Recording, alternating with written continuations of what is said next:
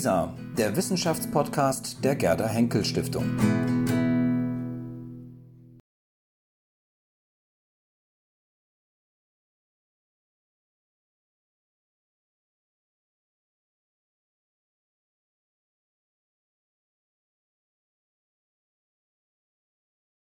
Hello, everyone, and good evening.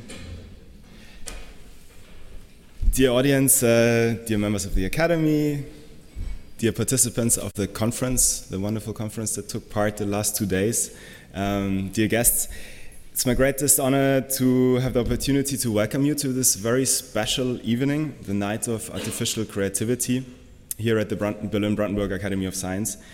Uh, my name is Christian Rauch. I'm the director of State Festival here in Berlin, a young international festival for open science, art, and society.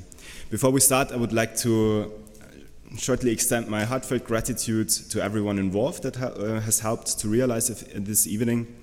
Foremost, the Academy for the invitation and hosting, Robert Bosch Stiftung for the support and funding, all speakers and artists for accepting the invitation to participate in the evening, and the great team at State Festival and uh, for the organization and their um, great commitment. Tonight's program is happening in the context of two events.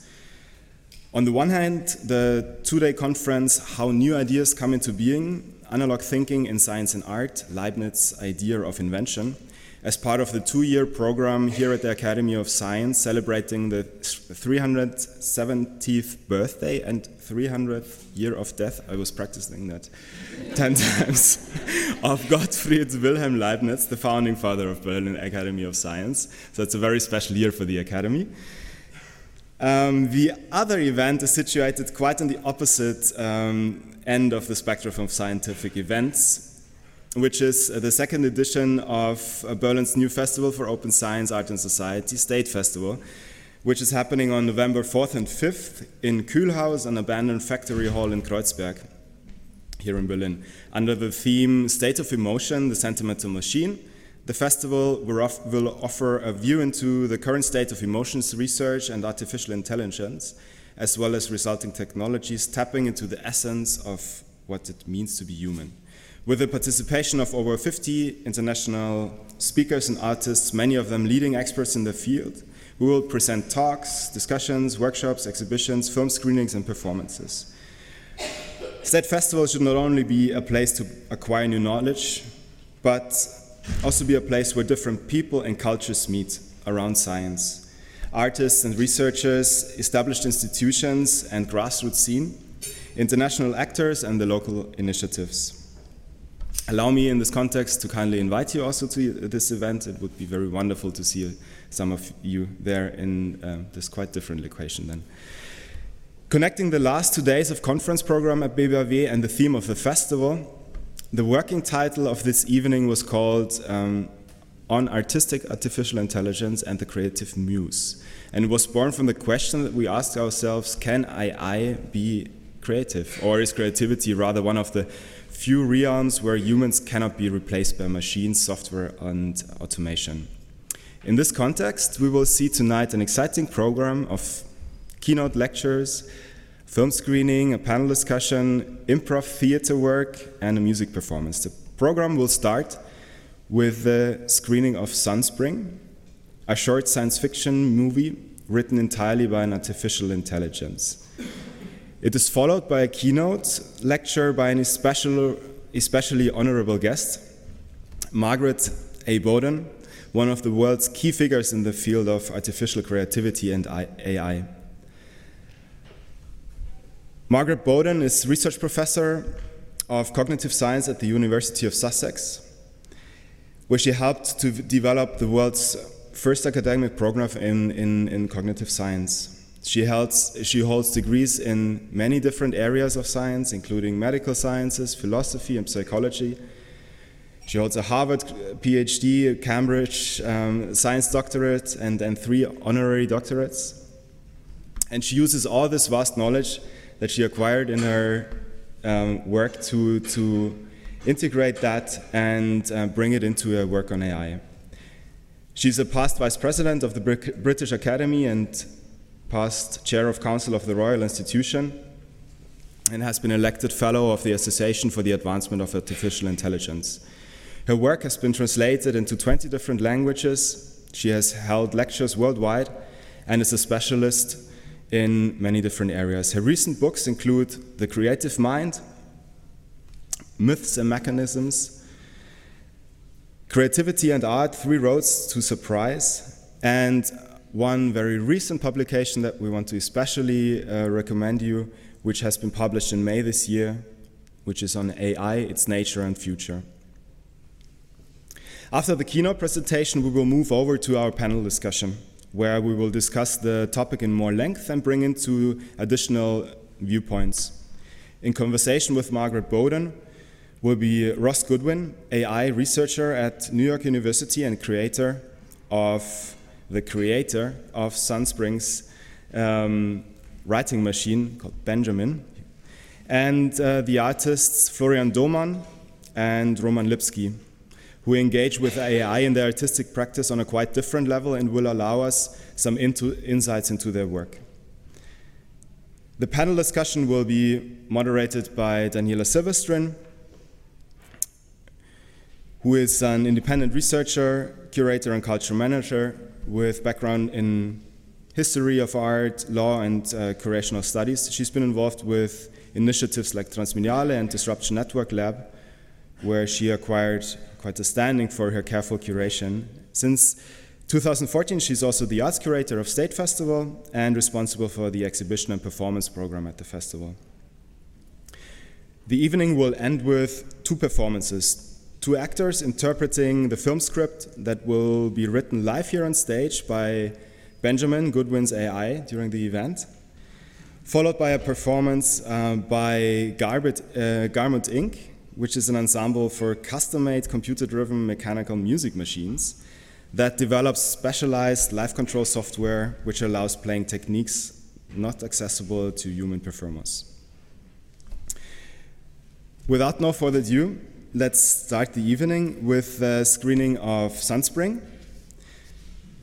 Sunspring is a 2016 experimental science fiction short film by BAFTA nominated filmmaker Oscar Sharp and NYU AI researcher Ross Goodwin. The script of the film was entirely written by an uh, artificial intelligence bot called Benjamin. It stars Thomas Middleditch, Elizabeth Gray, and Humphrey Ker as three people living in the future world and eventually connecting with each other through a love triangle. Please enjoy.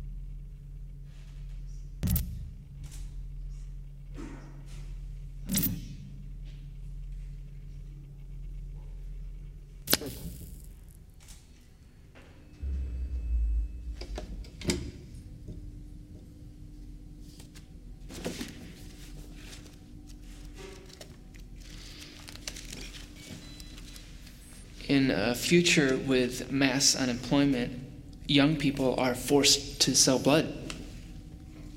It's something I can do. You should see the boy and shut up. I was the one who was going to be 100 years old. I saw him again. the way you were sent to me, that was a big, honest idea.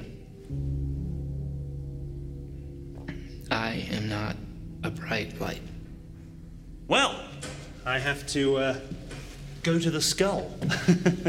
I don't know.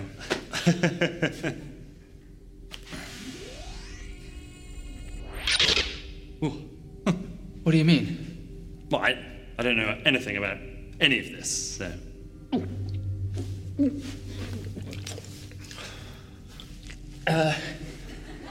Then what? There's no answer. We're going to see the money.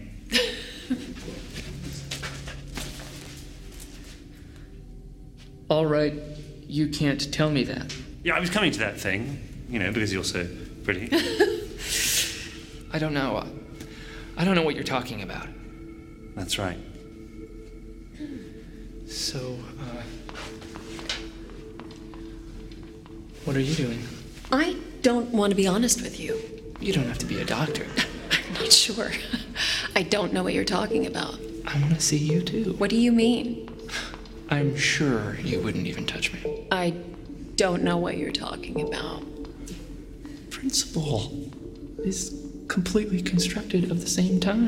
It's all about you to be true. You didn't even watch the movie with the rest of the base. I don't know. I don't care. I know. It's a consequence. Whatever you need to know about the presence of the story, I'm a little bit of a boy on the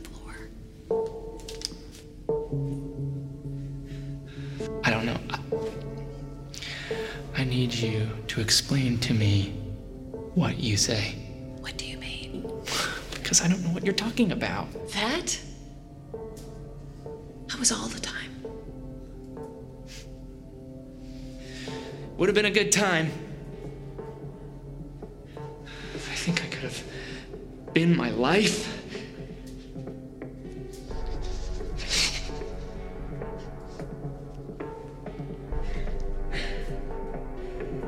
Never be forgiven. But that is just too bad. I need to leave. But I'm not free of the world. Yes, perhaps I should uh, take it from here.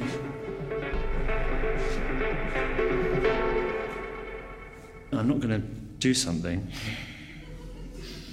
It's not a dream. But I've got a time to stay there. Well, I still think you could be back on the table. It's a damn thing scared to say. Nothing is going to be a thing. But I'm the one who got on this rock with a child. And then I left the other two. I was a boy, I was a stranger,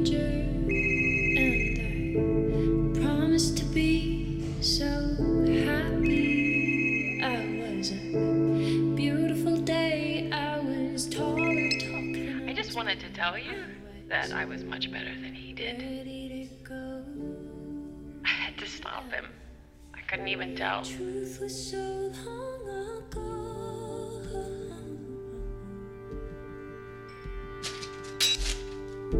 I was so happy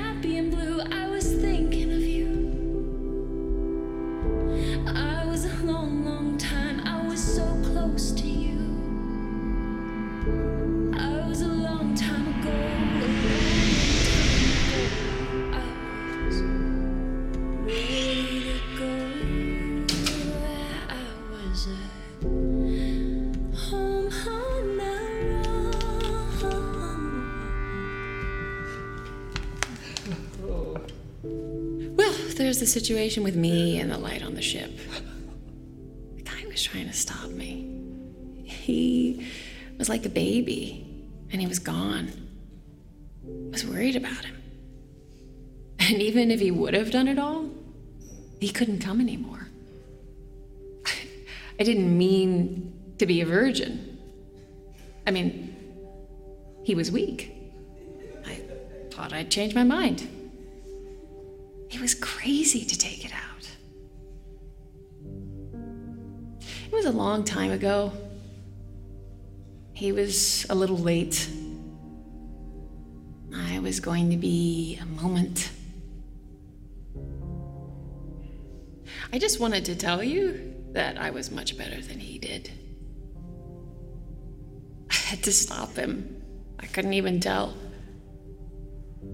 I didn't want to hurt him. I'm sorry, I don't like him. I can go home and be so bad. And I love him. And I can get him all the way out here and find a square and go to the game with him. And she doesn't show up. And then I'll check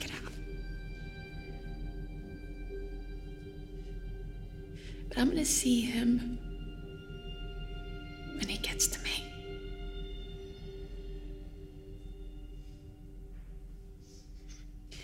He looks at me and he throws me out of his eyes.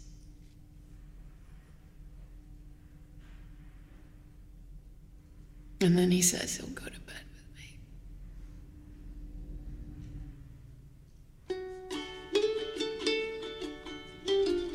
The question for us is can a computer write a screenplay um, that will win a competition?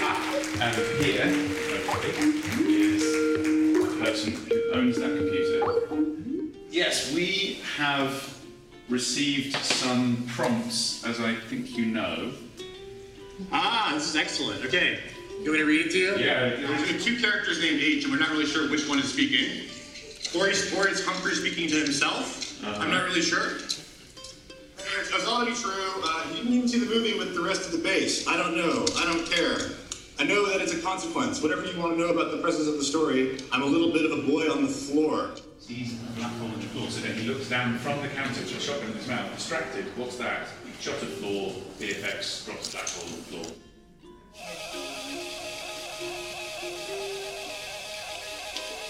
Oh, almost out of paper.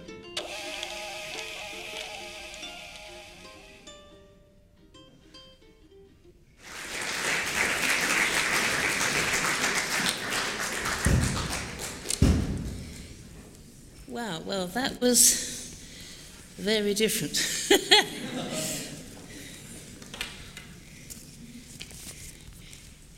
Good evening, everybody. It's really nice to be here. Um, even the weather cleared up certainly yesterday. Not quite so nice today, is it? But uh, right. So I've been asked to talk about artificial creativity, which of course is the theme of the whole evening, looked at in very different ways by a number of different people. And uh, I suppose I might as well start with a definition of what, what we mean by creativity or what I take creativity to be, and then we can use that to try and raise these issues about human creativity and artificial creativity. I take creativity to be an aspect of ordinary human intelligence. You don't have to be Goethe, you don't have to be Beethoven, all of us have it. And what it is, is the ability to come up with ideas or to make artifacts. I'm using ideas here in a very broad sense. To come up with ideas that are new, surprising, and valuable. So, those three things new, surprising, valuable and that's very simply said and very quickly said. But actually, it isn't straightforward because each of those words, new, surprising, valuable, has more than one meaning. Um, and you very often get people arguing with each other about creativity or about a particular example that one person says is creative and the other one says, no, it's not you very often get people arguing because actually they're taking different meanings of one or more of these three words. New has two meanings here. The idea may be new to the person who's just had it. Okay? They never had it before. For them, it's new. It may have been had literally hundreds of thousands of times by other human beings before them. Okay? But for them, it's new. Uh, the other meaning is what I call historical creativity, where, so far as we know, it's new to the whole of the human uh, race.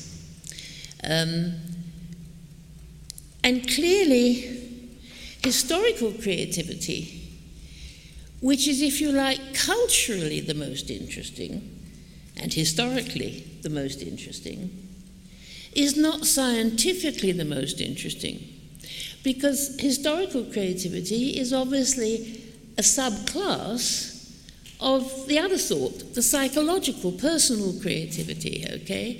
So if you want to understand what creativity is and how it happens, um, then you have to focus uh, on the psychological creativity examples. But of course, all the historical examples will be included too, because obviously, if something is new to the whole of the human race, it's also new to the person who had it. Okay, that's, that's obvious. Anyway, so the point is there are those two different meanings of new. And as I say, people sometimes get wound up in really rather unnecessary arguments and very heated arguments uh, because they don't realize that they're using these different senses of new. Uh, so that's new. Surprising, the second word in the definition, surprising. That has three senses here. Uh, three sorts of surprise that one can experience uh, on first meeting a particular new idea. Uh, you may be surprised in what I call a sort of statistical way. Um, the thing is very unusual, you hadn't expected it, um, but I mean, it's clearly possible, uh, a bit like the outsider winning a horse race. Okay? Um, so that sort of surprise. Uh, the second sort of surprise is the surprise that you experience when you see a new idea, a new artifact. It may be a new painting, it may be a new piece of music, it may be um, a new molecule in a particular area of chemistry, you know, whatever it is. Um, it's new, you haven't seen it before, uh, and you didn't expect it. But once it's there, you can see, and very often immediately you can see, sometimes not quite so quickly, but very often immediately you can see it's the sort of thing that you've seen before. It falls into a class of things you've seen before. Maybe it's another Impressionist painting. Maybe it's another fugue. Uh, maybe it's another uh, go back to the example of chemistry, another molecule of the, in a particular area of chemistry, whether it's a um, sort of sex hormone or whether it's a, a benzene derivative, whatever it is. Um, so it's new and it may be surprising, but it's not deeply surprising in the sense that that class of stuff you're, excuse me, you're already familiar with. So new has two meanings, surprising has three meanings. How many does valuable has? How many meanings? Well, I can't tell you. And nobody can tell you except to say it's certainly indefinite, possibly even infinite. Because the values that certain groups of human beings put on new ideas um, are hugely varied and they can change. I mean, they varied, for example, in mathematics. One of the values in mathematics um, is rigor. You want what you say to be absolutely clear, uh, absolutely strict, and deducible. That's what mathematics demand. You wouldn't demand that of Picasso. You wouldn't even demand that of one of the, thank you, one of the Renaissance uh, painters who worked in a, um, you might say, much more sort of strictly confined way that Picasso did. So rigor is sometimes very important. Um, symmetry is very important in mathematics. It can be important in scientific theories. It's certainly important, certain sorts of music, certain sorts of painting. So that's a value. oh, I'm so sorry. That is a value which is very broadly shared. Uh, contrast that with um, the sort of thing that goes on when um, somebody very famous and very widely admired, uh, in the old days, Jackie Kennedy, obvious example. Today, obvious example, David Beckham. One of these people goes to a party, there are lots of paparazzi around. The photographs are published the next day in the newspapers of what they're wearing, and they're wearing something new, different. And within a few days, that item is in the shops on the high street. Mark you, not everybody is going to buy them or even want to buy them because people don't ha- have all the same values, even people living in the same country. We say the same culture. But of course, it isn't the same culture. There are subgroups in our culture, and we're very well aware of this. And, and people differ hugely in their taste in music, their taste in clothes, etc., etc. And this is all obvious, you know all this. But the point is, it's very important because those values, some of which are ephemeral and can change very quickly, I mean, the example of Jackie Kennedy and David Beckham shows you that.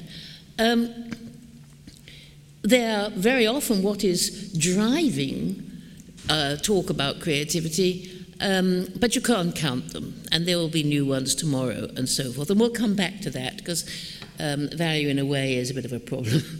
um, okay. So I've said that all human beings, all normal human beings, have creativity, but the question we want to ask now is could any artificial system have it? Could any AI program have creativity? And actually, that isn't one question, it's two questions. The first is could an AI system appear to have creativity? Could it come up with, could it generate um, ideas which are new, surprising, and valuable? And that, and if so, how? And that's a scientific question. And the answer to that question, uh, as we'll see, uh, you might say we've already seen, but certainly as, as, we'll see later in, in, my talk, is definitely yes. There is no question that the answer to that uh, question is yes. Um, well, yes, but we'll come to that. The second question is suppose the AI system does that, is it, uh, is it creative really? Whatever that means.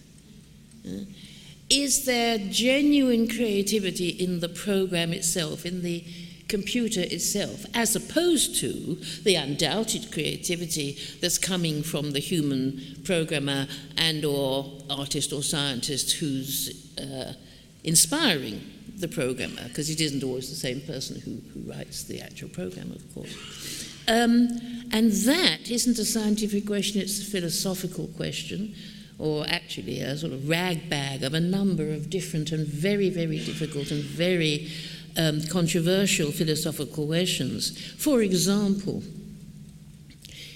uh, is consciousness necessary for creativity?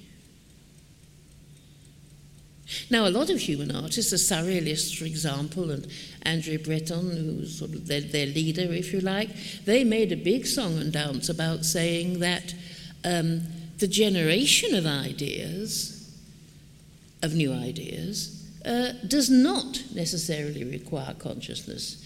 In fact, they said it never requires, I mean, they uh, went to the extreme and said it's all a matter of the unconscious. Um, and there are many examples of uh, uh, non artists, mathematicians, for example, Henri Poincaré, for instance, but there are other examples too, of saying that when they came up with an idea which was recognized by their peers, I mean, in these cases, mathematicians, as being hugely important, hugely creative, um, and hugely valued by mathematicians, um, sometimes they will say, I don't know how it happened, uh, I wasn't thinking about things at, the, that at the time, it just came up. There was no uh, sort of conscious work going on there. Um, so there are many examples like that. So I think it's certainly one can say that for generating new ideas, consciousness isn't necessary, but of course, there are also many examples where the artist or the scientist uh, tussles for hours in detail, deliberately, think, trying to generate new ideas. Beethoven was like that. The way he wrote his music was very different, apparently, from the way in which Mozart wrote his music. And uh, Beethoven um, would take a very long time and a lot of hard, detailed work, deliberately trying to get an effect that, uh, that he wanted. And similarly, um, if you think of certainly a novelist, uh, and for that matter, many poets too, um, they come up with something, and, and but then they uh, they edit it, they change it, they polish it, maybe for years, in some cases for years. So again, there are many examples where consciousness is involved in generating the new ideas, and I would say it is always involved in valuing assessing the new ideas, um, whether it's of somebody else or whether it's of your own ideas that you've come up with. Um, so, so, so the point is the relationship of consciousness to creativity isn't clear. So that's the first question. Second question can machines have consciousness? Well, what is consciousness? If we understood that, which we don't, if we understood that, maybe we would be in a position to be able to make some sensible remarks about whether machines can have consciousness. Um, I think it's fair to say that uh, there is one sensible thing that can be said here, which has been taken up by some people in AI, and there's been some interesting work on this, not much, but some uh, interesting work, distinguishing between what philosophers called functional consciousness and phenomenal consciousness.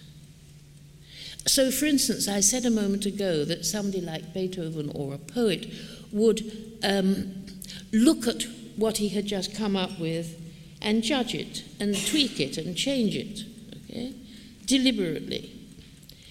Now, that is an aspect of what's called, just one example, of what's called functional consciousness, which certainly in principle could be put into an AI system and up to a point already has been. Another distinction which falls under functional consciousness is attention, whether you're attending to something or not, whether you're open to um, input, sensory input, for example, coming in from the outside world, whether it's you know the field or the road that you're walking on, or whether it's the person you're listening to, talking to you, whatever it may be. Uh, whether or not you're attending is a matter of what sorts of functional information processing are going on um, in your head and certainly, um, you can, and some people have started to do this. A man called Stan Franklin, I think, is probably the most interesting. You can write computer systems which model different degrees of, intention, uh, of attention, okay? And so functional consciousness uh, is something which uh, could be seen in an AI and already has been up to a point. But phenomenal consciousness is quite another matter. Phenomenal consciousness, I can't give you a definition, and nobody, and this is important, nobody could give you a definition which all other philosophers would accept. Right? Uh, but I can give you examples. Phenomenal consciousness is, for instance, the feeling you have when you pinch yourself Phenomenal consciousness is the visual impression of red that you see as I hold that up. Just the redness, forget, not the fact that it's um, a piece of paper, a napkin, but just, just the redness. Or the sound of, of my voice, or the sound of a bird singing. So, feelings, sensations, um, which we all have, um, and we think we understand them, but we don't at the philosophical level. Um, as I said, there isn't even any definition of phenomenal consciousness that all philosophers will accept, and there most certainly isn't any account of what they are and sort of suggested explanation of how they fit into our lives or into the world generally, uh, which all philosophers would accept. Um, there are very few philosophers, actually, who are brave enough to suggest that they understand what phenomenal consciousness is, and none of their colleagues believe them if they do say it. In other words, it's a philosophical mess. A huge, fascinating philosophical mess. Um, and if we haven't yet sorted out that mess, don't let's think that we could, un- that we could have a scientific theory uh, that would explain what phenomenal consciousness is and, and how it happens. Um, and if we haven't got that, we haven't got a hope of putting it into a computer system. Um, now, I would want to say uh, one of these days, maybe, I mean, I wouldn't uh, guarantee it, but one of, the, one of these days, maybe we will understand these things and we will be able to have a proper science of consciousness, right? At the moment, what, what, what we've got, I think it's fair to say, in terms of phenomenal consciousness, um, is correlations. You know, things happen in the brain, things happen in phenomenal consciousness, and that's all very interesting. Uh, but Descartes said that years ago, right? Uh, now we know what some of these correlations are, more and more of them, beginning to know what they are. But um, what's actually going on, what's the causal explanation there, is still, I would say, um, completely opaque. Uh,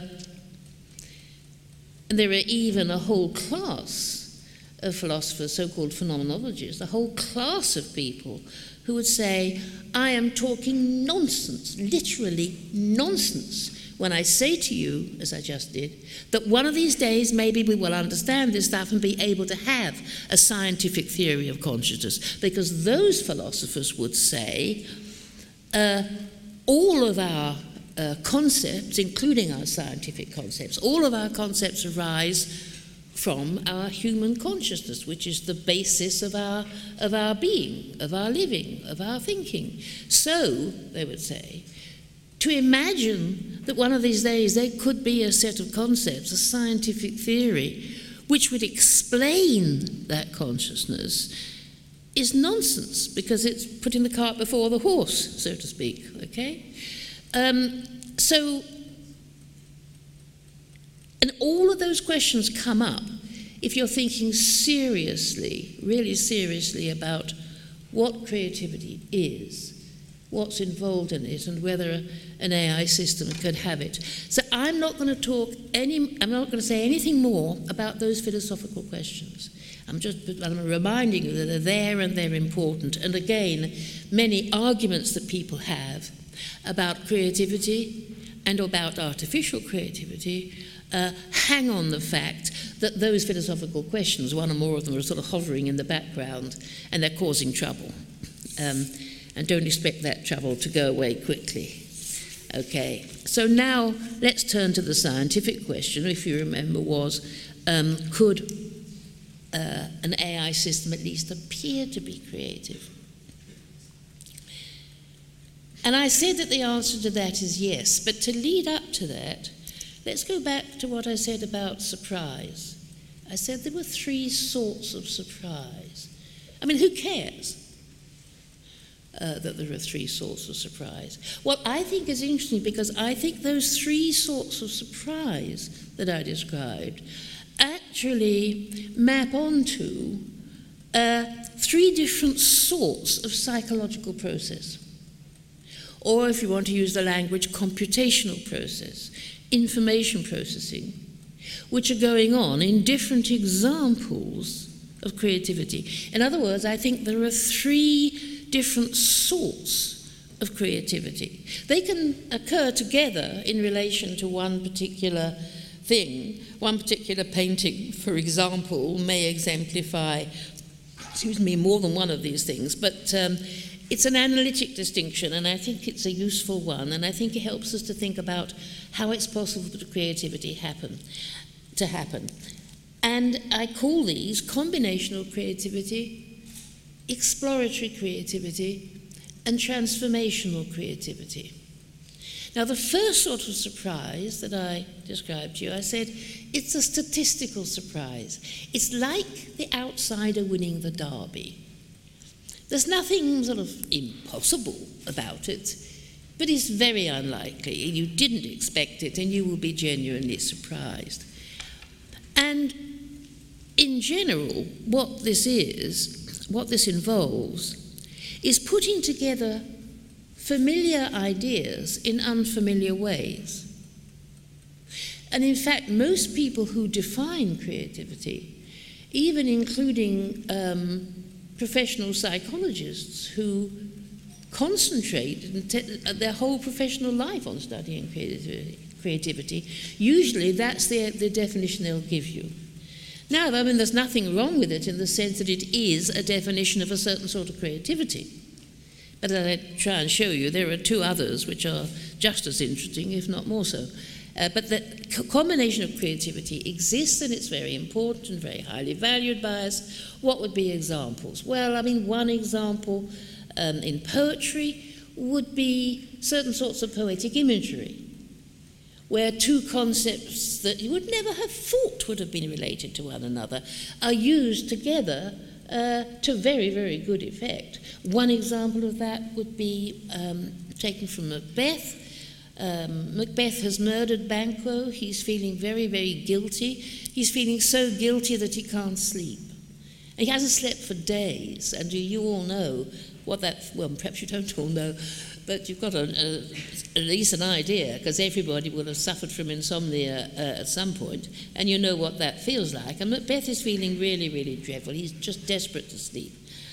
Uh, and he has a monologue where the first, I think it's four lines, it may be six, but anyway, the first four lines certainly, each one of which is hugely creative, using different imagery to make exactly the same point, which is very, very relevant to Macbeth's situation in life at that moment. And the, I'll just give you the first line.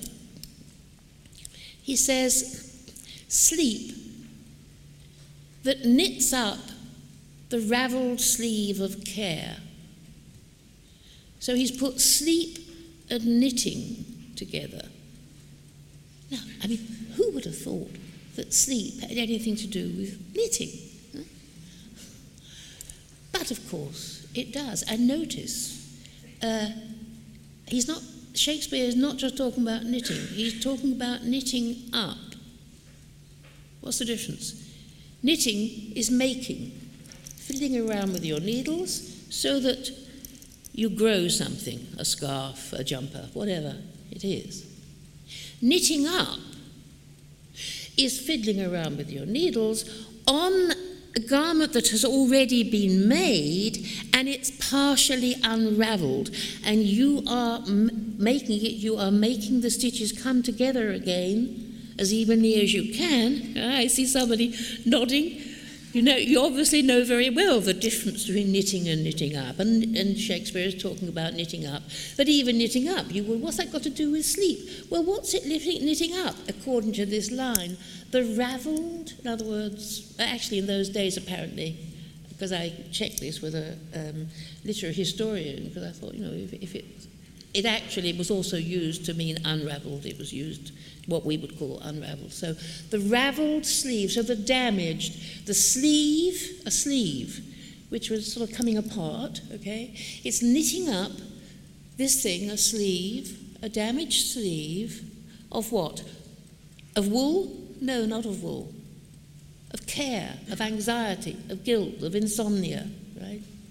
Sleep is curing the care, curing the anxiety, or at least it would be if he had it, right?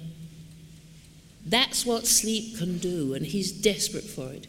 Exactly the same point about the restorative function of sleep is made with utterly different imagery in each of those lines.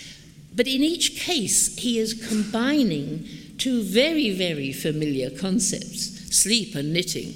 what could be more ordinary, right? Um, in a very unfamiliar and, as we can see, very valuable, very intelligible way. So that's an example from poetry. If you want an example from science, um, well, take William Harvey calling the heart a pump.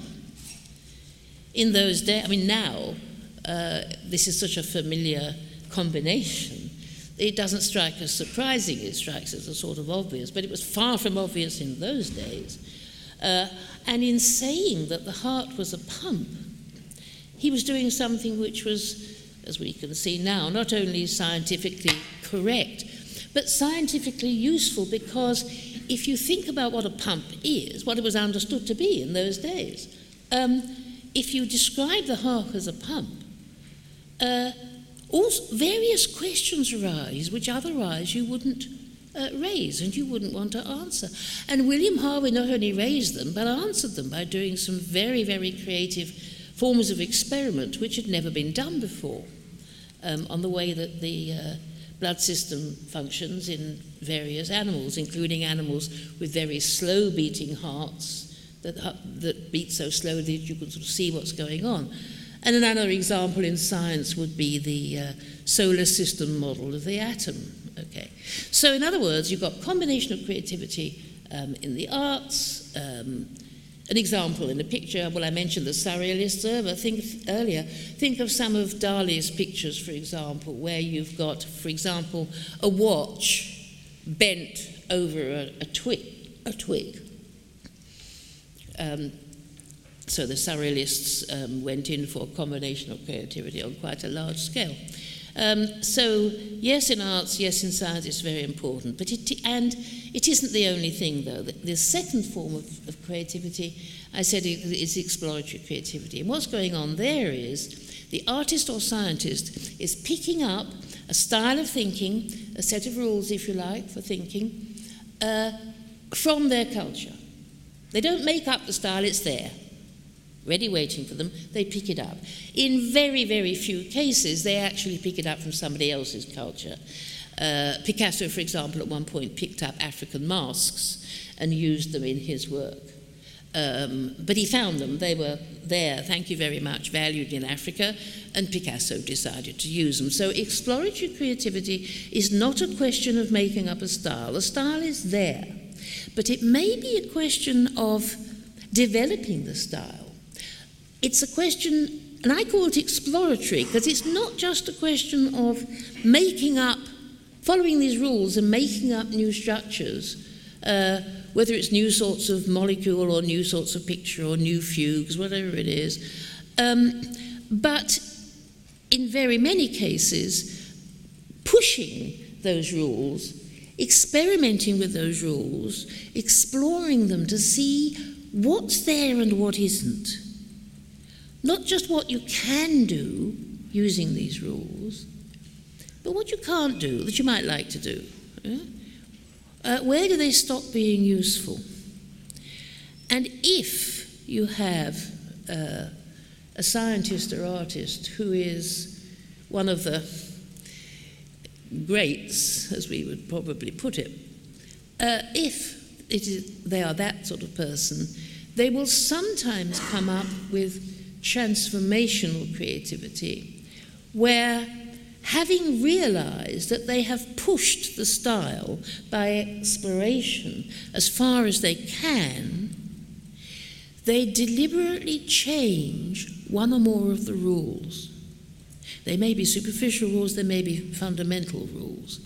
Uh, they change the rules that define the style so that they can now come up with uh, structures that were literally impossible before. And the third sort of surprise, I think I didn't say this earlier, I should have done, I apologize. The third sort of surprise from the sort of experiential point of view is looking at something and thinking, this is impossible. How could it possibly have happened? It's not just new, uh, it is seriously weird. In fact, it's not just weird, it is apparently impossible, and yet there it is. Now, what is going on? Here. And uh, an example um, in science is Kekulé, in the mid 19th century, a chemist, puzzling about the, the structure of benzene. And um, he knew that it was. Uh, knew that it was six carbon atoms, six hydrogen atoms, and he assumed, as every, all other chemists at the time did, that they were in a string these six carbon atoms with bits hanging off, and the bits hanging off were hydrogen atoms. But that was the string, and he couldn't make sense of that in chemical terms. Cut a long story short, what he did was transformed the rule that an organic molecule is a string of carbon atoms in this case six, but it could be more, by folding it up, joining it up into a ring. And if you do that, various chemical properties will change. And indeed, in doing that, in transforming the space, the style of chemistry, of carbon chemistry, from string to ring, he actually instituted an entire new form of chemistry, so called aromatic chemistry, the chemistry of the benzene derivatives, which allowed you to ask questions which couldn't have been asked before and which turned out to be very, very interesting um, and actually very, very useful in, in practical terms. But that, that, of course, came later. Um, so that's an example in science. An example in art would be, oh, I don't know, the, the pointillists, um, Seurat, people like that, in the 19th century, who, um, instead of thinking of a painting in the way in which all other painters in the Western uh, tradition had thought of it, as a question of taking your paintbrush and putting it into some paint and making a, a line. I mean, the line might be very, very thick, as in Van Gogh, or it might be very, very delicate, as in a 16th century Dutch still life, you know, with every dewdrop shown. Uh, but basically, you were making a line. And the pointillist said, no, don't let's do that. Let's just make a point. As small a point as we can make our smallest paintbrush do. And let's see what we can do with that. And if there's anything that we might like to do that we can't do with that. Okay? So that was a, a, a simple transformation. Um, and if you look at the paint, it's clear. There's a very different uh, style here. Though, but of course, it's related. Um, and a transformation, it may look impossible, and it may continue to seem impossible for many years, actually. If you look at history, you can think of examples of that in both science and art. But uh, there is always a relationship. It is a transformation. It's not coming out of nothing. Okay? Many of the rules of the style are still there. And sometimes you can express the difference, as I did in the case of the string, by a very clear change, the topological change from an open curve into a closed curve. Okay? Um, so, a transformational creativity, despite its very deep form of surprise, um, isn't coming up with something utterly new. It's coming up with something related to what was going on before. Okay, so if those are, uh, are the three sorts of creativity, could AI model any of them? Well, yes, actually, it can model all of them. And you might think that the easiest for AI to model is combinational creativity. And you might think that the most difficult, indeed, you might think it's impossible for AI to model is transformational creativity. Why does combinational creativity, creativity seem at first sight, until you really think about it, to be the easiest for AI? Well, because um, if you've got a program that's got lots of data in it, whether they're images, words, whatever they are, whatever it is, if you've got a lot of items of data um, accessible to the program, uh, I mean, a six year old, or many six year olds, could write a code, could code a little program that says, pick two or three items at random and put them together. I mean, right? No question, no problem whatsoever in getting an AI program to come up with novel combinations. Absolutely none.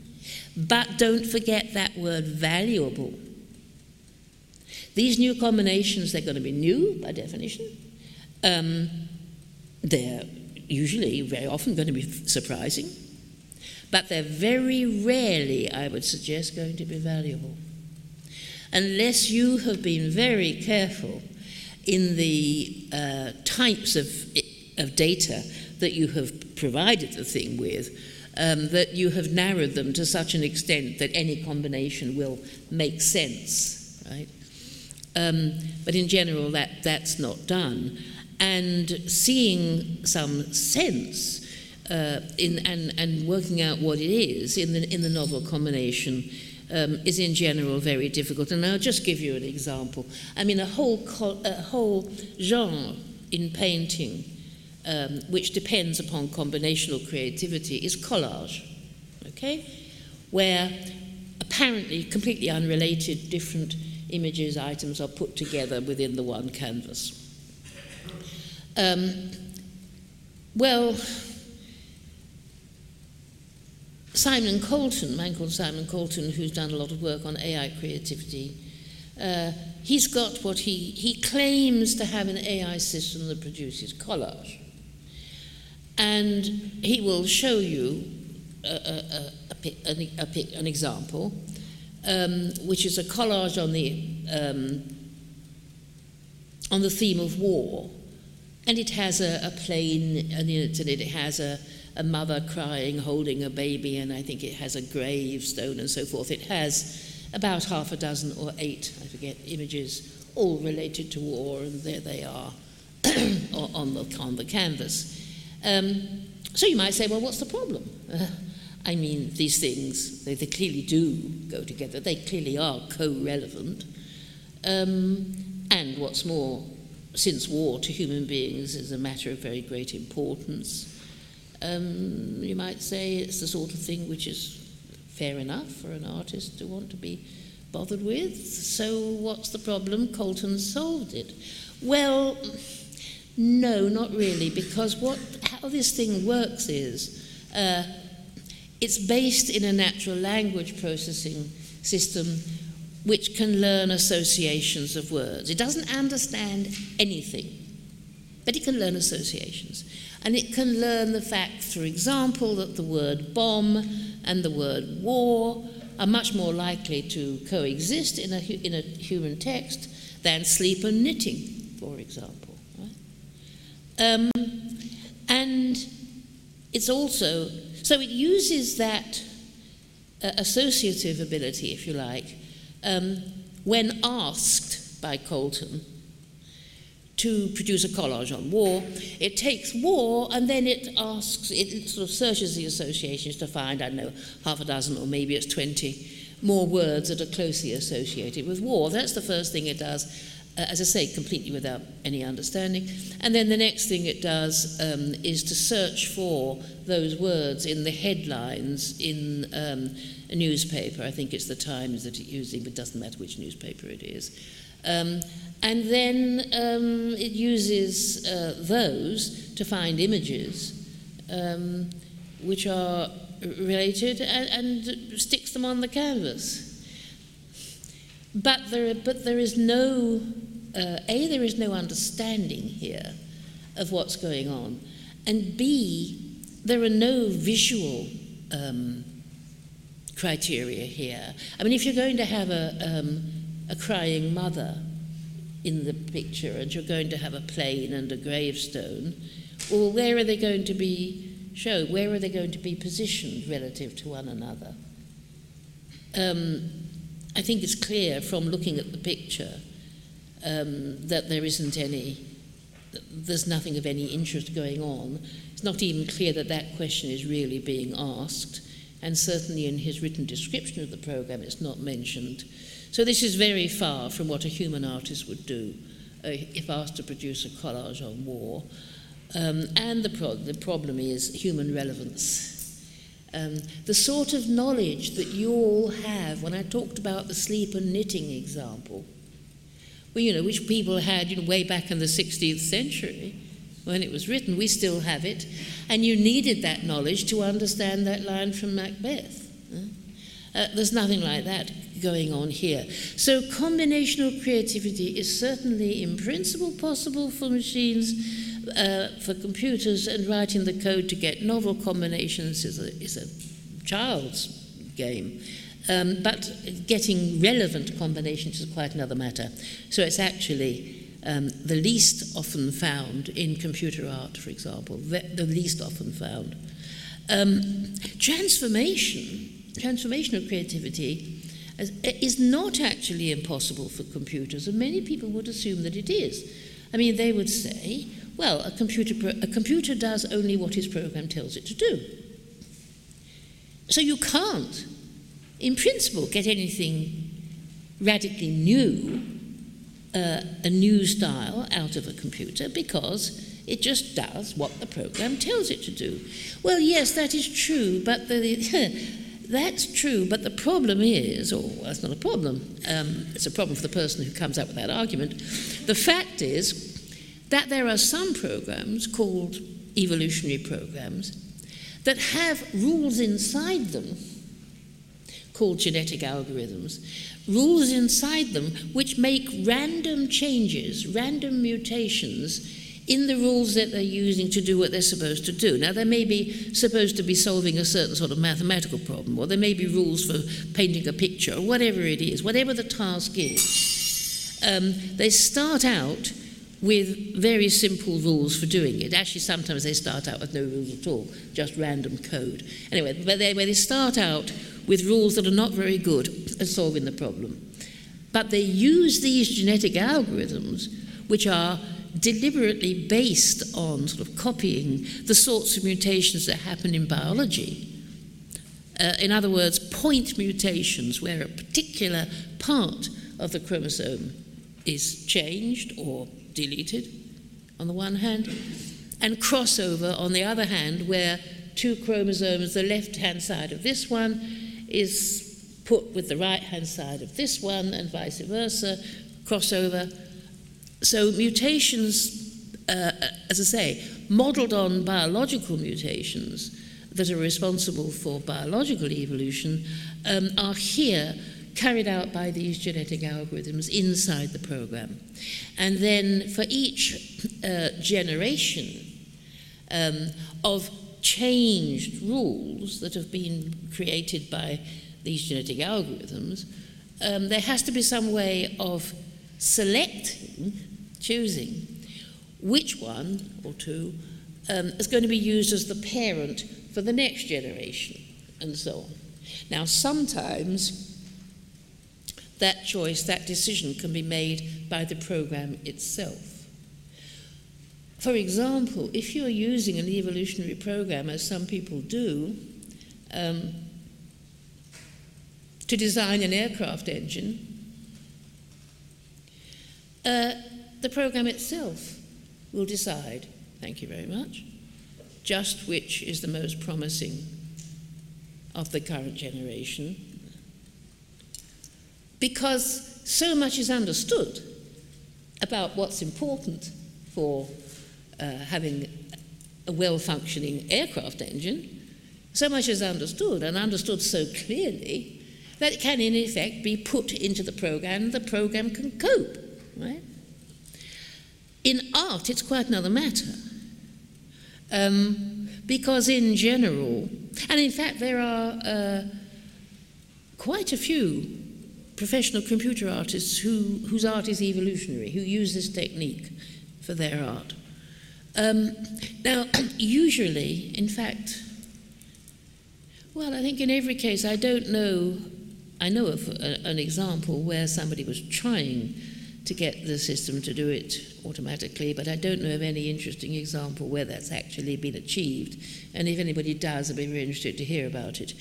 Usually, and, or in virtually all cases, um, that a selection is made by the artist or by somebody visiting their studio or their exhibition. It's made by a human being. Okay? Um, partly because, well, mostly I think, because even the artist doesn't usually know just what criteria they are using for selection. They may know very clearly that they prefer this image to that one. They may have no doubt about that at all, but ask them why. Very often they can't say, they sort of mumble, can't really say. And even if they can, even if they tell you something non mumbling, they can't say it clearly enough to put it into the computer. Okay? So they are making the selection by who knows what criteria. If they knew the criteria and if they were clear enough to be put in, well, then the system itself could do it, but in general, that's not the case. And uh, I don't expect it to be the case very soon. I mean, partly because the whole thing is very, very difficult, and, uh, and partly because um, computer artists, like other artists, you know, they have a, a pride in being an artist with their own vision. Um, and I don't know that they would want a completely automatic system. But anyway, they don't, they don't exist yet, but they, but they could.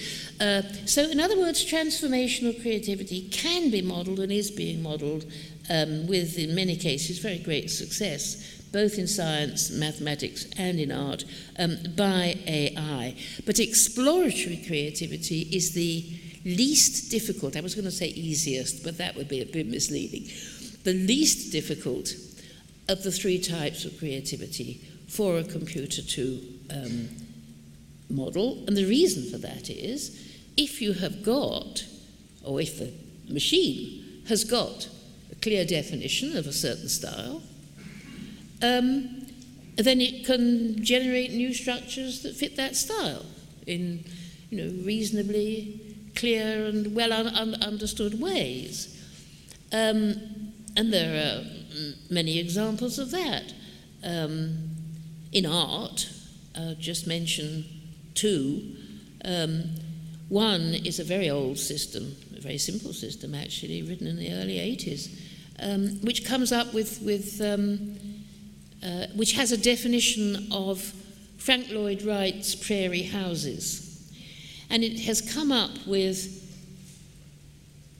every single one of the 42 or 43 prairie houses, each one of which was unique, that Frank Lloyd Wright designed, plus a large number, I don't know how large, but a large number of other designs, every one of which people who are expert in this area of architecture say, well, that's a perfectly acceptable prairie house. And one of them has actually been built, commissioned by the person, or one of the two people who was involved with this programming in the first place. Uh, and, even more interestingly, um, it has never come up with a design that an expert would look at and say, that's not a prairie house, that's ridiculous, it's archi- architectural nonsense. It's never happened. Okay. So the, the, but the point is, the person who wrote this had to understand that style very, very well in order to be able to do that. And in general, you know, you need the human being who is uh, in charge of the project, or one of the human beings who is in charge of the project, to be an absolute expert in the area and to be able to state what the rule is, as I say, sufficiently clearly to put it into a computer. Now, you might say, um, well, surely that, in the future, that, that could be done uh, by the computer itself. Could it not learn? Could a computer not learn um, to define and represent a particular style um, and then use that representation uh, to explore and, and come up with lots of new structures? and possibly even, maybe using evolutionary algorithms, uh, to transform it into something slightly different, but even more interesting? Well, in principle, yes. In principle, yes. If I'd given, been giving this talk a month ago, I would have said, in principle, yes, but in practice, now, at the moment, no. But three weeks ago, DeepMind the team in London that wrote the AlphaGo program, you know, which, uh, to everybody's amazement, um, not only beat the human champion uh, for Go, which is a much more difficult game than chess, um, but actually came up with two moves so absolutely amazing that they have A, gone into the history books, which is actually apparently how sort of Go works. There are certain moves which are renowned and, uh, and, and have um, actually apparently changed the way in which Lee Sedol, the champion, actually plays Go. That team, two weeks ago, published a new paper in Nature, um, which, to cut a long story short, is able to, it's, it's concerned with multi-level neural networks, as indeed the AlphaGo program is, and it can cope with hierarchy. Now, if you think many styles in art and science are hierarchical, think of the structure of a piano sonata, for instance. Many styles are hierarchical. And if a program cannot cope with hierarchy, there are certain styles of creati- in creativity that it's not going to be able to cope with and it's not going to be able to be creative um, about in, in, either the exploratory or the transformational way. Uh, and in fact, people working with neural networks have been trying to get them to represent hierarchy ever since the early 80s. With, until very recently, very, very, very little near zero success. But this new system, which consists not just of a multi level, multi-level um, layer, multi-layer network, it has a separate memory which is inspired by um, neuroscientific knowledge about the hippocampus, how the hippocampus works, which is very important in, in, memory. And to cut a long story short, it is able to represent um, a family tree, which, if you think about it, is a very is a hierarchical thing. Think about the concept. I mean, I don't know whether this concept, this actual concept, is, is one which the system at the moment could deal with, um, but it may be, and, and, certainly it would be uh, certainly on the cards. Think of your father's maternal grandfather's second cousin once removed.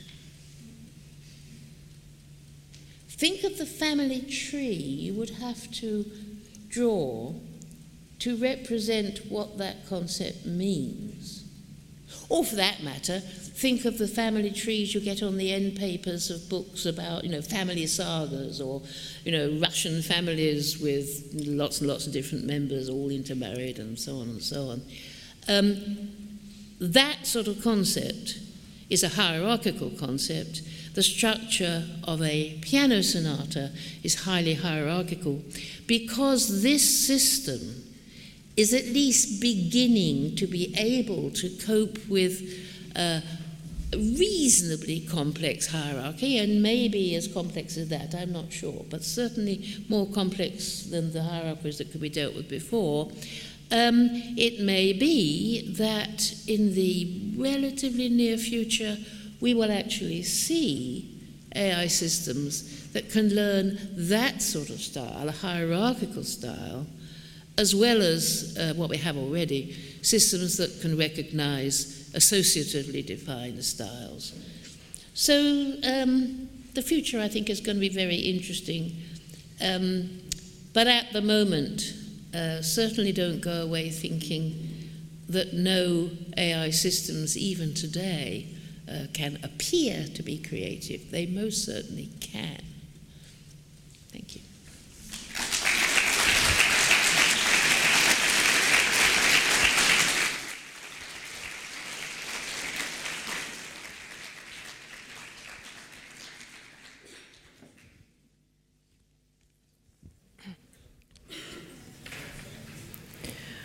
Thank you very much, dear Mrs. Boden. It's a pleasure really to have you here, and um, it was amazing to hear all about um, creativity and artificial creativity, and to get an insight in the philosophical mess that it's at the core of the many questions that are uh, related to it. And actually, this kind of uh, philosophical mess, I think, is related to many of the um, scientific fields um, that somehow regard the intersection of human and uh, intrinsic human values and what we see as humanness and what is now challenged maybe by new scientific discoveries and uh, developments. So it's actually something that we will also discover in a bit of a different way in the festival through exploring emotions, which touches uh, upon many of the, the, the same questions.